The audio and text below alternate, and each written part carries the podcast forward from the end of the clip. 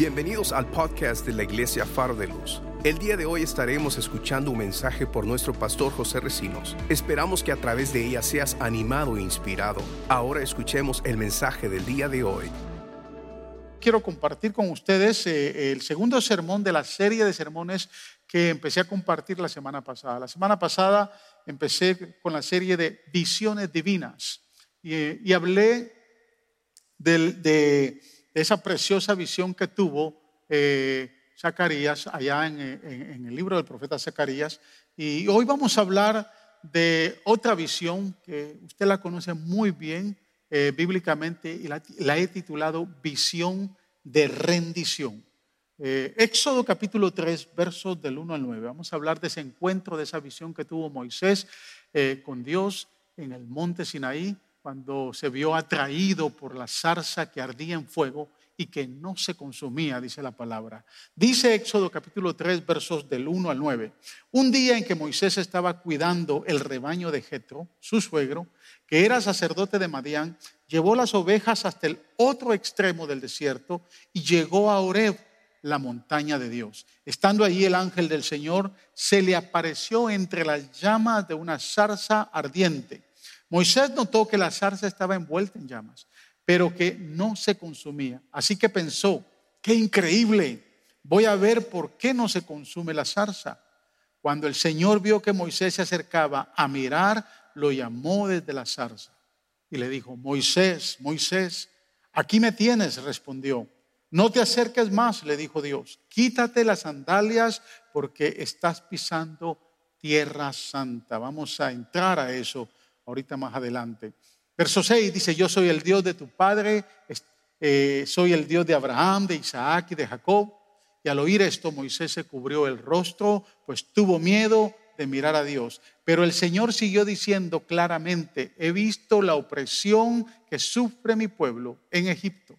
Los he escuchado quejarse de sus capataces y conozco bien sus penurias. Así que he descendido para librarlos del poder de los egipcios y sacarlos de ese país, para llevarlos a una tierra buena y espaciosa, para una tierra donde abunda la leche y la miel. Me refiero al país de los cananeos, de los hititas, de los amorreos, de los fereceos, de los hebeos y jebuseos. Han llegado a mí. A mis oídos los gritos desesperados de los israelitas y he visto también cómo los oprimen los egipcios. Vamos a orar. Padre, te damos gracias en esta preciosa mañana, este domingo, que cada familia está reunida, está congregada en la sala de su casa, tal vez eh, han buscado un espacio, una habitación, eh, y cada uno de ellos están atentos a tu palabra. Pedimos que esta palabra produzca, Señor, una bendición, que traiga gozo, consolación, fortaleza, Señor. Que esta palabra nos motive y nos aliente a creer más en ti. Que por medio de tu palabra nuestra fe crezca. Seamos, Señor, bendecidos, fructificados y que todo lo que tú nos permitas escuchar con tu palabra pueda traer bendición a nuestras vidas y a nuestras familias. Háblanos, Señor, desde tu corazón a nuestro corazón, en el nombre poderoso de Jesús, a quien damos toda gloria y toda honra. Amén y amén. Gloria al Señor. este encuentro divino de Dios con, con Moisés ha sido muy, eh, muy especial y se han hecho muchas prédicas, pero... Eh, voy a repasar lo que históricamente dice el pasaje, ¿no? Moisés recibe una visión de Dios a través de una zarza ardiendo en fuego. Se dio, obviamente, de una manera inesperada. Moisés nunca pensó que iba a tener ese encuentro. Y Moisés cuando ve la zarza ardiendo es atraído por ella.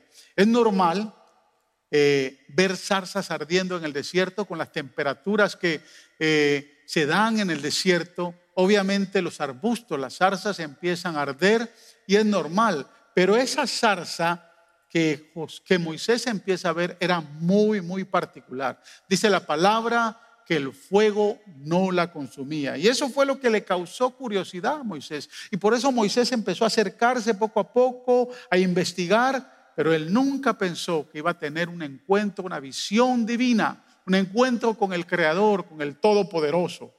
Ah, ahora, lo importante de la visión no es lo que Moisés ve, ni tampoco lo que él empieza a sentir.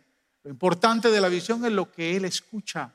porque el diálogo en la visión se da en el contexto de todo lo que le está pasando al pueblo de Israel, a todo el sufrimiento que está pasando el pueblo de Israel por la esclavitud en Egipto. El hambre, la necesidad, la miseria causada por esa esclavitud brutal eh, eh, era el contexto de ese diálogo que empezó a tener Moisés con Dios. Y por eso es que en esta mañana yo quiero eh, resaltar, me he visto motivado a compartir tres puntos relevantes a esta visión y son puntos que nos pueden ayudar a entender obviamente todavía lo que hoy estamos viviendo. así que tengo tres puntos aquí reservados para cada uno de ustedes y lo primero que observo aquí en esta visión es la necesidad de nosotros rendir nuestros derechos. Escuche lo que Moisés eh, escucha de Dios, lo que Dios le dice a Moisés. Verso 5. No te acerques más, le dijo Dios. Quítate las sandalias porque estás pisando tierra santa. Ahora, se ha hablado mucho acerca de esta petición de Dios para Moisés. Eh, de poderse remover las sandalias de sus pies. Y, yo no pretendo en esta mañana descartar la enseñanza que anticipa esto a un acto de reverencia. Definitivamente lo es. Pero la Biblia nos habla algo más profundo, porque el acto de reverencia viene eh, de algo de lo que la Biblia enseña acerca de lo que representan las sandalias o el calzado en la Biblia.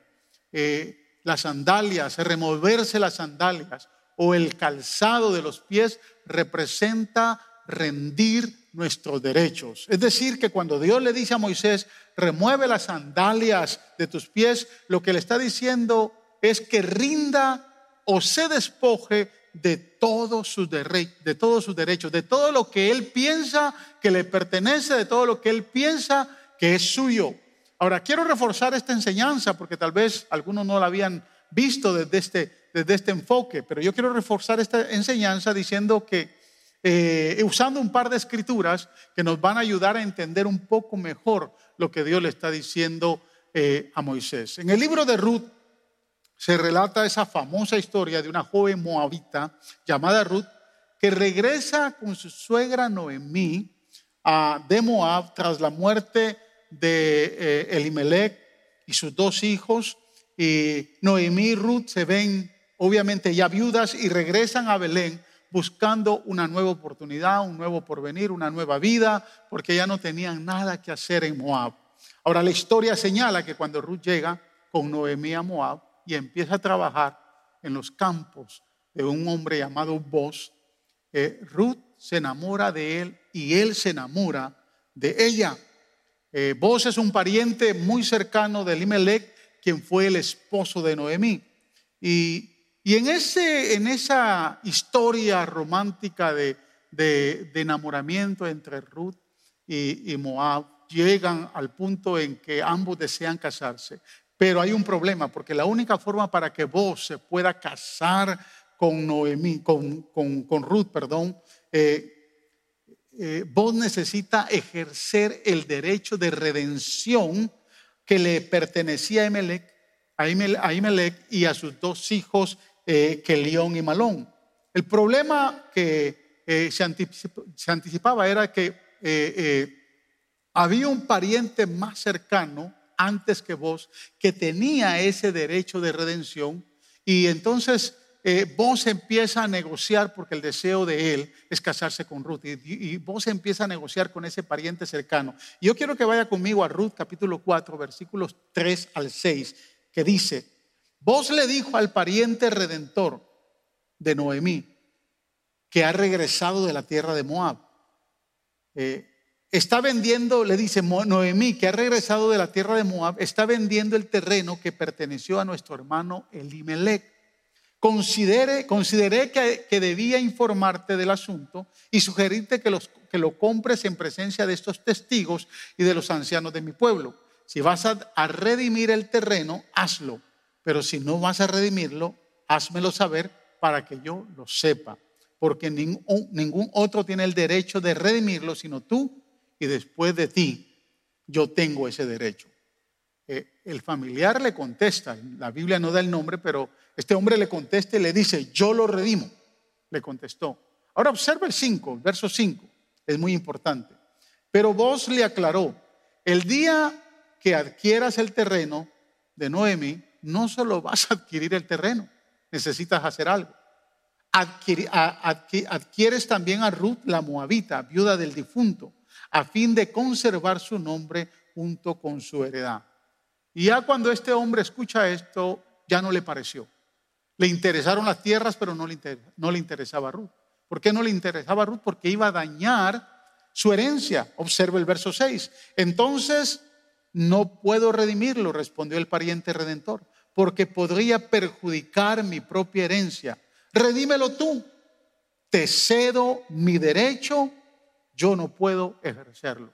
Y aquí es donde eh, entra eh, eh, el enfoque que quiero darle y conectarlo con la petición que Dios le hace a Moisés. Quiero que escuche muy claramente y atentamente el verso 7 y 8. En aquellos tiempos, para ratificar la redención o el traspaso de una propiedad en Israel, una de las partes contratantes se quitaba la sandalia y se la daba a la otra, en señal de rendir sus derechos. Derechos. Así se acostumbraba a legalizar los contratos en Israel.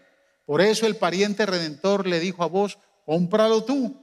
Y se quitó la sandalia. Es decir, que al quitarse las sandalias, rindió sus derechos, se despojó de lo que le pertenecía. Eh, era la forma legal en Israel para establecer cómo podía rendir o entregar o despojarse del derecho que tenía.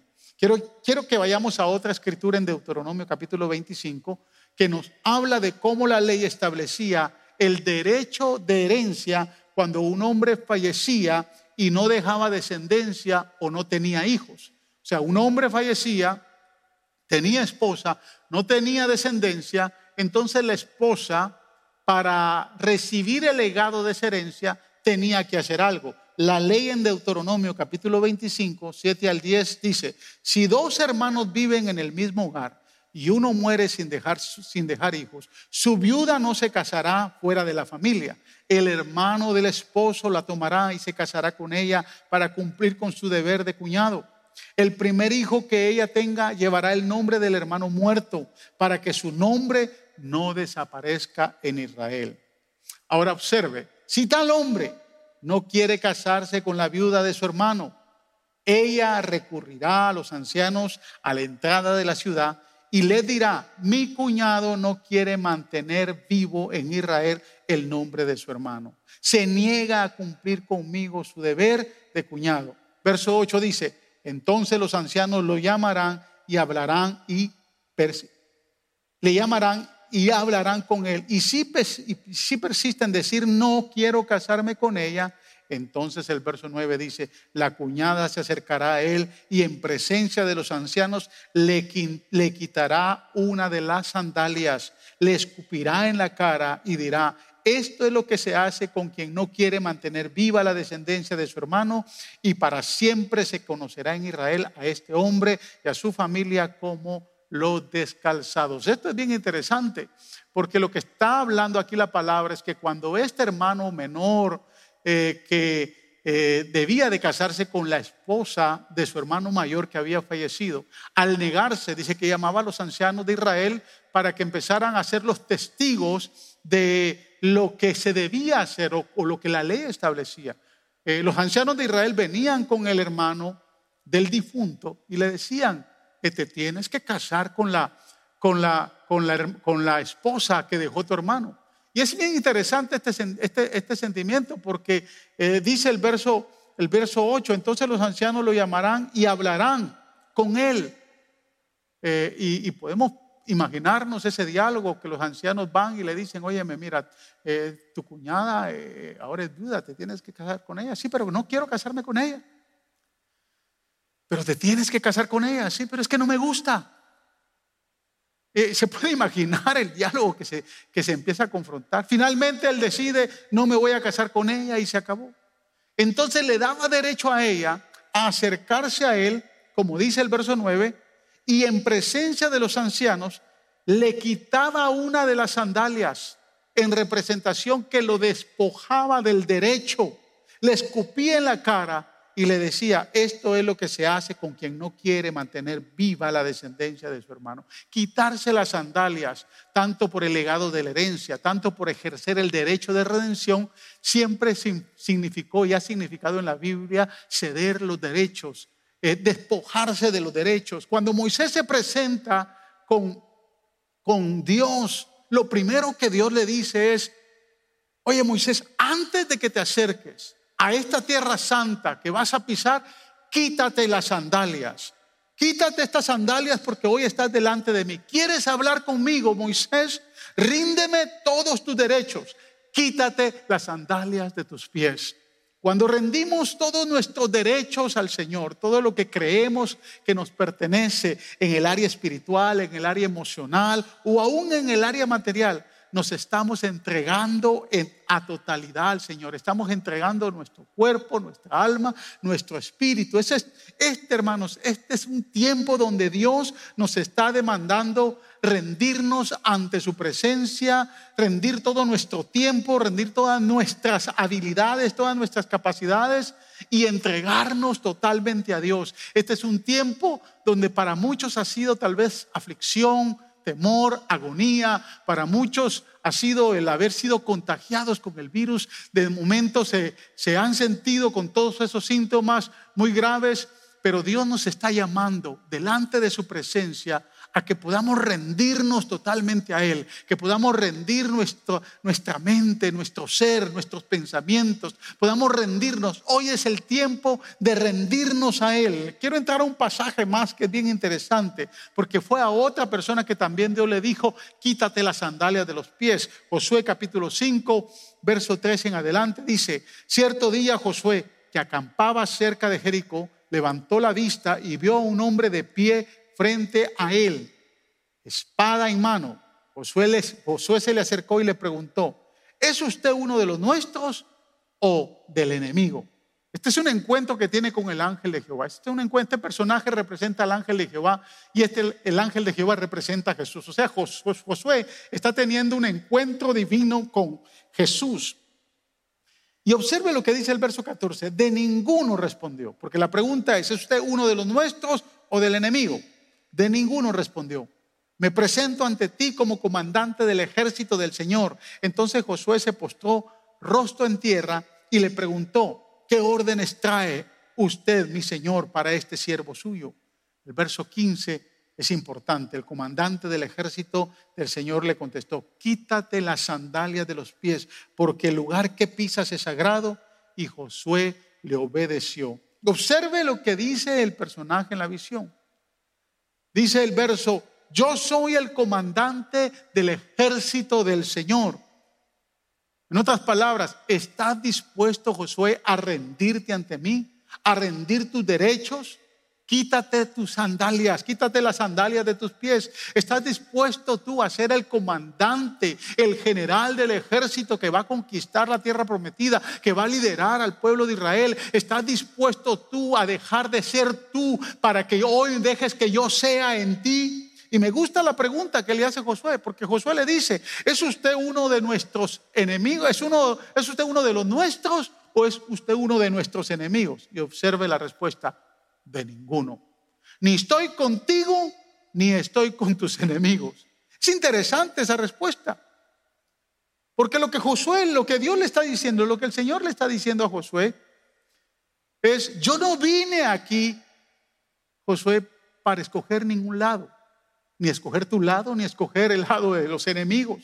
Yo estoy aquí para tomar control. Yo estoy aquí para que entiendas que si estás de mi lado, que si tú te unes a mí, todo te va a salir bien. Si estás conmigo, todo te va a salir bien. Y en este momento de crisis, en este momento donde estamos saber sin saber qué hacer, no estamos para elegir lados, hermanos. Estamos para rendirnos ante el Señor. Estamos para estar del lado del Señor. Estamos para unirnos al Señor y hacer su voluntad. Pablo le dice a los romanos, ¿Qué diremos frente a esto? En Romanos capítulo 8, versos 31 y 32. Mire cómo empieza Pablo. ¿Qué diremos frente a esto? ¿Frente a qué, hermanos? frente a esta tragedia, frente a este, esta plaga, frente a este virus, frente a esta crisis, frente a este temor, frente a esta ansiedad. Mire lo que dice el verso 5. Si Dios está de nuestra parte, ¿quién puede estar en contra nuestra? El que no escatimó a su, a su propio Hijo, sino que lo entregó por todos nosotros, ¿cómo no habrá de darnos generosamente junto con Él todas las cosas. Hoy es tiempo de ceder quienes somos ante la presencia del Señor, ceder todo lo que somos, todo lo que somos capaces de creer, hacer en este tiempo Mucha gente se está dando cuenta que el único que puede resolver esta crisis se llama Jesús, el Rey de Reyes y Señor de Señores. Tiene que entender que no podemos anticiparnos a nada. Tenemos que rendirnos a Él. Tenemos que rendir todo nuestro cuerpo, nuestras habilidades, aún los médicos, aún los, todo el, todo el el personal médico que está trabajando, aún los, los gobernantes de las naciones deben de rendirse ante Él y dejarle ver que Él es el único que tiene el poder para sanar, para liberarnos de esta plaga.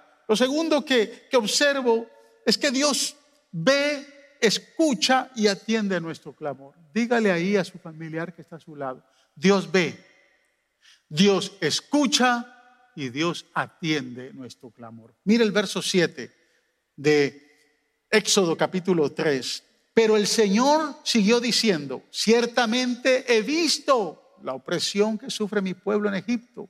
Los he escuchado quejarse de todos sus capataces y conozco bien sus, sus penurias. Aquí aparece un énfasis bien marcado. Lo que está diciendo la palabra es que Dios estaba consciente de la desesperada situación de Israel. Dios estaba consciente, Dios estaba anuente, Dios estaba eh, eh, presente de todo lo que le estaba pasando al pueblo de Israel en Egipto. La pregunta es, ¿cree usted, hermano, que Dios está anuente hoy a lo que está pasando? ¿Cree usted, hermano, que Dios está consciente de todo lo que está pasando? Mucha gente dice, a, las autoridades se les fue el control y es cierto, se les fue el control. Pero a Dios no se le ha ido esto de sus manos. Dios está en control y Dios sabe lo que está haciendo. Él está anuente. Él está anuente al sufrimiento, Él está anuente a la, a la, calamidad que hay, Él está anuente a los miles y miles de contagiados, Él está anuente a aquellos que están muy enfermos, Él está anuente al temor que usted está sintiendo, Él está presente en esta situación. Observe el verso 5, el verso 9, perdón, conmigo. Han llegado, ha llegado a mí los gritos desesperados de los israelitas y he visto también cómo los oprimen los egipcios. La versión eh, nueva traducción viviente dice, el clamor de los israelitas me ha llegado. Si algo hoy es apremiante, amados hermanos, es hacerle frente a esta crisis con clamor, con gemido y grito desesperante. Mire, la, propagación de este mal ya se ha extendido a niveles impresionantes. De la noche a la mañana, eh, los Estados Unidos de América pasa a ser la nación con más gente contagiada, con la gente que más está sufriendo. A las autoridades se les fue de las manos. Médicos y líderes comunitarios han reconocido que, que todo esto está fuera de control.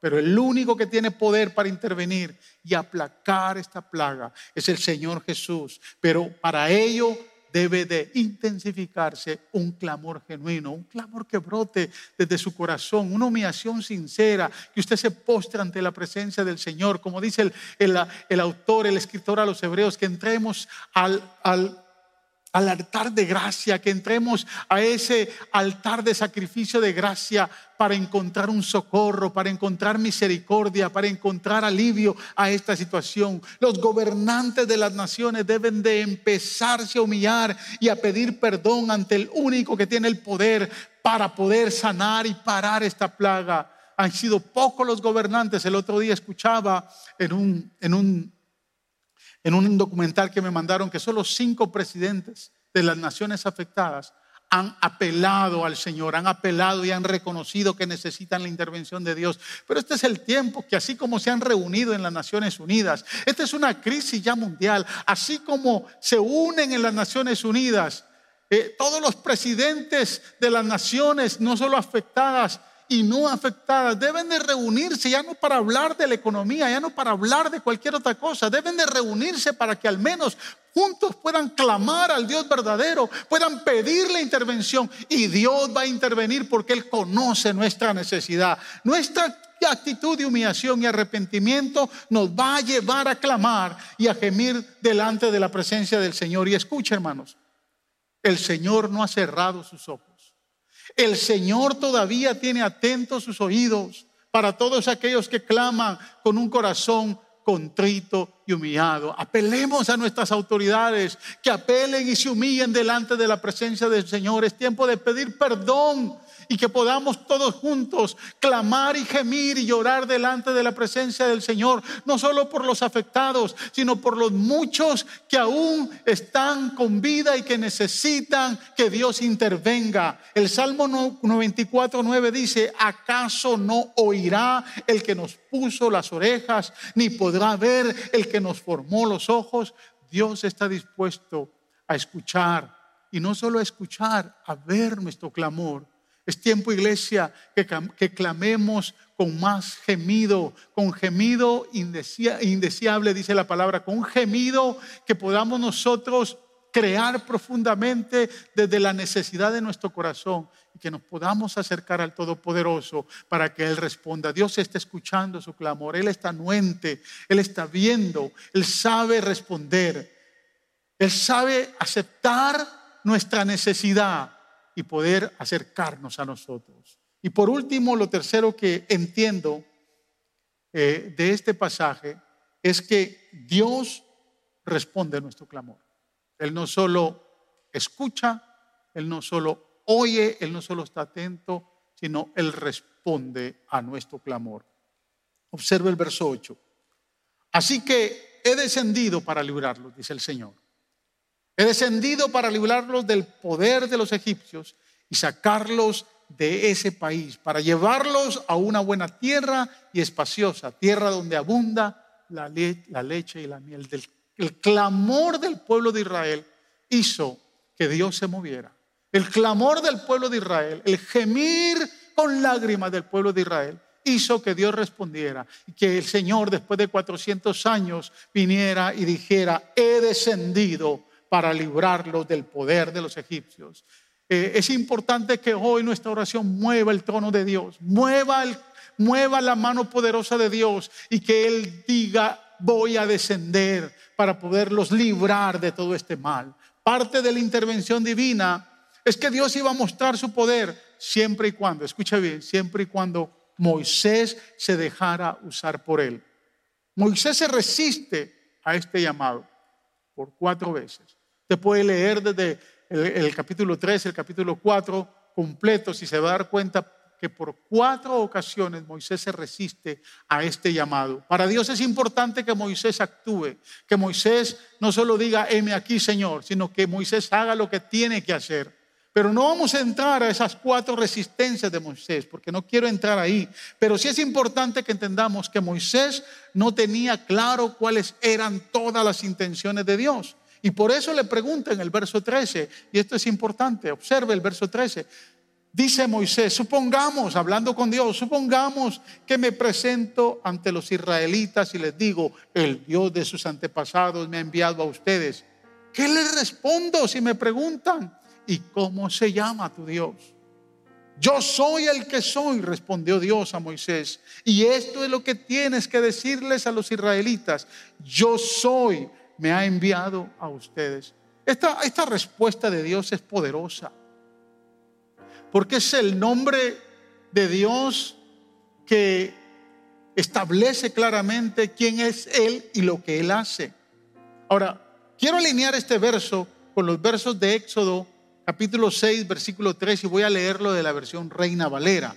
Observe, Éxodo 6, versículo 3. Escuche, y aparecí a Abraham a Isaac y a Jacob como Dios omnipotente. ¿Cómo se les apareció a Abraham, a Isaac y a Jacob? Como Dios omnipotente. Y escuche, mas en mi nombre Jehová no me di a conocer a ellos. Es interesante este, este, este versículo.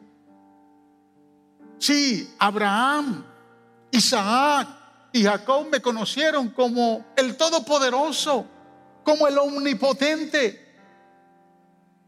Pero yo no me les revelé a ellos como el, el gran yo soy. Ellos no conocieron que yo soy el gran yo soy. Y observe el verso 7. Y os tomaré por mi pueblo y seré vuestro Dios. Y vosotros sabréis que yo soy Jehová vuestro Dios, que os sacó de debajo de las tareas pesadas de Egipto. Es decir, amada iglesia, ni Abraham, ni Isaac, ni Jacob conocieron al quien yo soy. Pero Dios le dice a Moisés, pero a ti y a mi pueblo hoy le revelo que yo soy el que soy. Esta expresión significa que Dios sería conocido por medio de lo que Él es y por medio de lo que Él sabe hacer, por medio de lo que Él hace. Que Él iba a responder y a intervenir entendiendo que es Él. Dios le dice a Moisés, diles que quiero que tengan claro que, que yo soy Jehová Nisi, yo soy su bandera, yo soy su estandarte. Yo soy su libertador. Yo los voy a sacar y a liberar de la opresión del mal que están viviendo. Si están en angustia y temor, yo soy Jehová Shalom. Yo soy su paz, que les traigo seguridad y confianza. Si están en necesidad, quiero que entiendan que yo soy Jehová Jireh. Yo soy vuestro proveedor y nada les va a faltar. Si están enfermos, yo soy Jehová Rafa. Yo soy tu sanador y ninguna de las plagas que tocó Egipto te tocará. Y esta plaga no te tocará porque yo soy Jehová Rafa. Yo soy tu sanador. No teman, hermanos. El gran yo soy está con nosotros. Ese gran yo soy vuelve a salir a la luz en el Nuevo Testamento. Aquel que dijo, yo soy la luz del mundo. Yo soy el pan de vida. Yo soy la resurrección y la vida. Yo soy la vid verdadera. Yo soy el buen pastor. Hoy es un tiempo para reflexionar, para clamar, para acercarse a Dios. Aquellos que me están escuchando y que hoy necesitan reconocer que Jesús es el Señor. Él declaró y dijo, yo soy el camino, la verdad y la vida y nadie va al Padre si no es por mí. Hoy es un tiempo de empezar a clamar por aquellos que no conocen al Señor. La venida del Señor se acerca. Muchos me han preguntado, pastor, ¿será que, que ya el Señor está presto a venir? Sí, claro que sí. Esta es una señal más y tal vez una de las señales más abrumadoras que hemos visto y a nuestra generación nos ha tocado vivir. La Biblia habla de un principio de dolores. La Biblia habla de guerras y rumores de guerras, de terremotos. El día viernes hubieron dos terremotos de 5.4 en Puerto Rico. Y en muchos otros lugares la tierra sigue temblando. O sea, hoy estamos viendo, estamos frente a una plaga que es relevante frente a las señales que se dan para la venida del Señor. Entonces, claro que sí, el Señor ya está más presto y está más pronto lo que usted y yo esperamos. Y quiero orar por aquellos que tienen temor una vez más. Porque el gran yo soy está acá. Ese gran yo soy que dijo, yo soy tu paz. Yo doy mi paz no como el mundo la da. Yo la doy, dice el Señor. Reciba la paz de Dios. Yo soy Jehová Rafa, yo soy tu sanador. Aquel que en la cruz llevó todas nuestras enfermedades, que fue herido por nuestras rebeliones, molido por nuestros pecados, que el castigo cayó sobre él y que por sus heridas hemos sido sanados. Esa es nuestra esperanza. El gran yo soy. Aquel que le dijo a Moisés, yo soy el que soy. Quítate las sandalias de tus pies. Ríndete a mí. Rinde todo. Toda tu vida, ríndemela a mí. Aquel que le dijo a Josué, yo soy el comandante, yo no vengo a tomar un lado acá, yo no vengo a estar ni a tu lado ni al lado de tus enemigos, yo vengo a tomar control, yo vengo a decirte que si estás de mi lado, todo te saldrá bien. Gracias por escuchar el podcast de la Iglesia Faro de Luz. Esperamos que la palabra de hoy haya sido de mucha bendición para tu vida. Te motivamos que te suscribas y que bendigas a alguien compartiendo este mensaje. Te esperamos en la próxima semana.